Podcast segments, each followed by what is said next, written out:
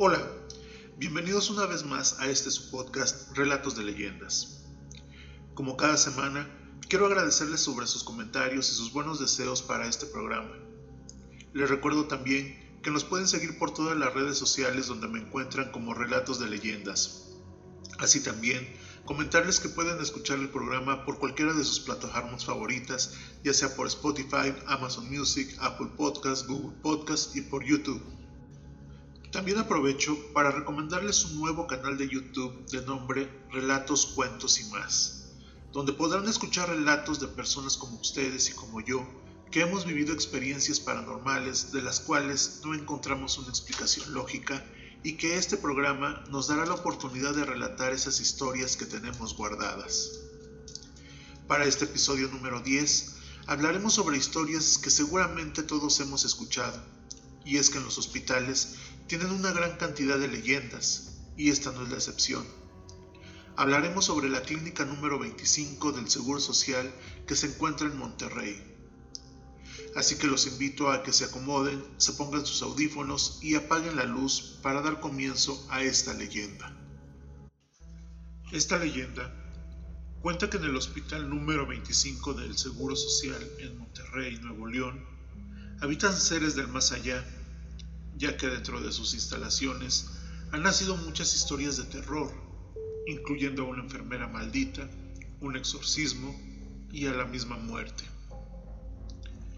El primer incidente que se conoció fue el de una enfermera llamada Margarita, quien por dedicar tanto tiempo al hospital, su esposo la abandonó dejándola sola y destrozada. Margarita estaba tan enojada con sus pacientes por considerarlos los culpables de su desdicha que comenzó a cambiarles el medicamento para vengarse, causándoles a muchos la muerte. Estas atrocidades no fueron descubiertas hasta 10 años después, cuando un doctor la descubrió en el perverso acto. No estaba dispuesta a ir a la cárcel, así que se encerró en el almacén de medicinas y se suicidó tomando uno de los medicamentos. Y aunque la enfermera ya no estaba físicamente para dañar a los pacientes del séptimo piso, su espíritu vengativo se quedó para seguir haciendo sufrir a aquellos a quienes tanto odiaba, por lo que misteriosas muertes seguían ocurriendo, hasta que de pronto, una noche un paciente comenzó a gritar enloquecido cuando el equipo de doctores y enfermeras entraron a la habitación, encontraron al fantasma de Margarita suministrándole medicamento al paciente, quien no paraba de pedir auxilio el rostro del espectro era pálido como el de una calavera y su uniforme era uno muy antiguo.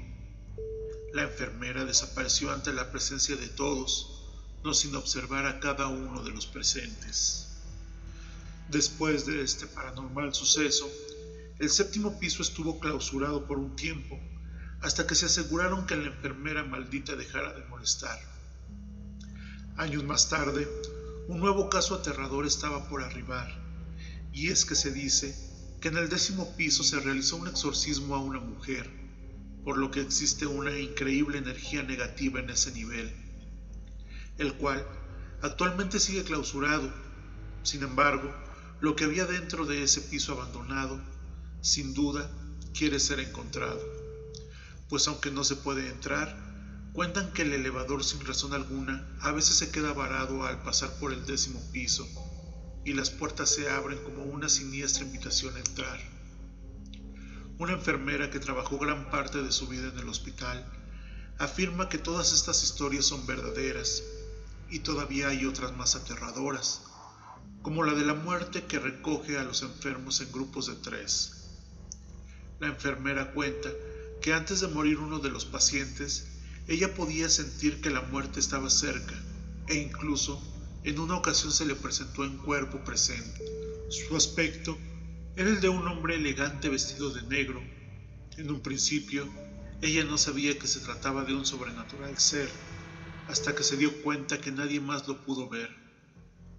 Y así, como existen leyendas de terror, también está la leyenda de una presencia benévola, ya que hay muchos testigos que dicen haber sido atendidos por la planchada, una enfermera bondadosa, quien después de una muerte difícil, se quedó a ayudar a los enfermos que la necesitan.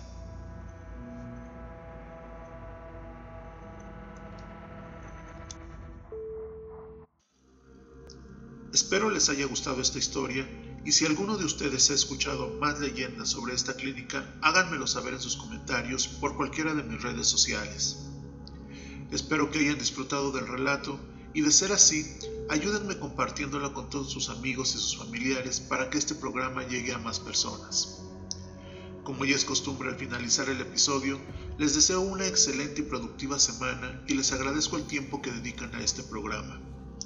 Les recuerdo que tenemos una cita la siguiente semana con una historia más de relatos de leyendas. Y recuerden, lo mejor de la vida no se planea, simplemente sucede.